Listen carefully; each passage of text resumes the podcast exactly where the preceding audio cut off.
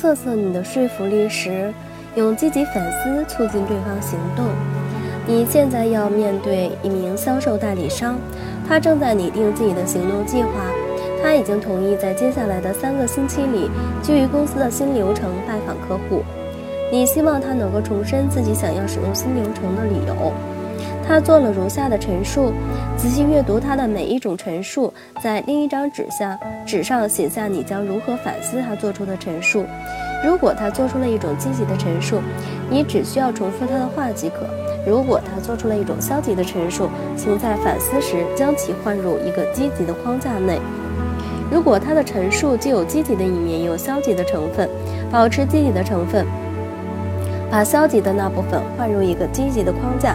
完成后，请阅读后面提供的参考答案。一，如果我不使用新流程，我的销售额就会下滑。二，使用新流程能为我赚更多的钱，那样我就可以还清信用卡上的欠款。我可不喜欢欠债的感觉。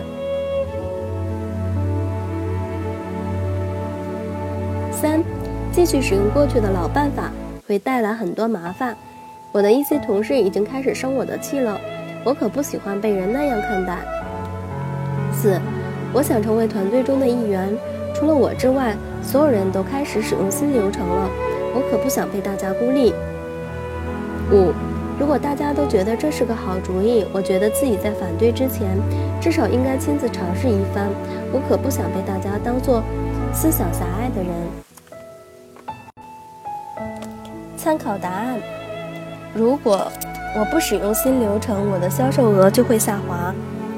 使用新流程能让你保持较高的销售额，说不定还能使你的销售额节节攀升呢。来了。使用新流程能为我赚更多钱，那样我就可以还，那样我就可以还清信用卡上的欠款。我可不喜欢欠债的感觉。你觉得新流程能帮你摆脱财务困境，这让你感到很高兴，因为无债一身轻对你来说很重要。继续使用过去的老办法会带来很多麻烦。我的一些同事已经开始生我的气了，我可不喜欢被人那样看待。使用新流程能帮助你更好的与同事相处，让你跟大家在一起感觉更舒服。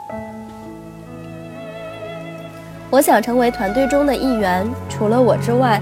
所有的人都开始使用新的流程了，我可不想被大家孤立。你很喜欢作为团队一员的感觉，使用新流程意味着你可以继续保持那种感觉。使用新的流程后，你就不会被大家孤立了。如果大家都觉得这是个好主意，我觉得自己在反对之前至少应该亲自尝试一番。我可不想被大家当做思想狭隘的人。对你来说，保持心胸的开阔是很重要的，所以你想使用新的流程，以便让大家知道你不是一个思想狭隘的人。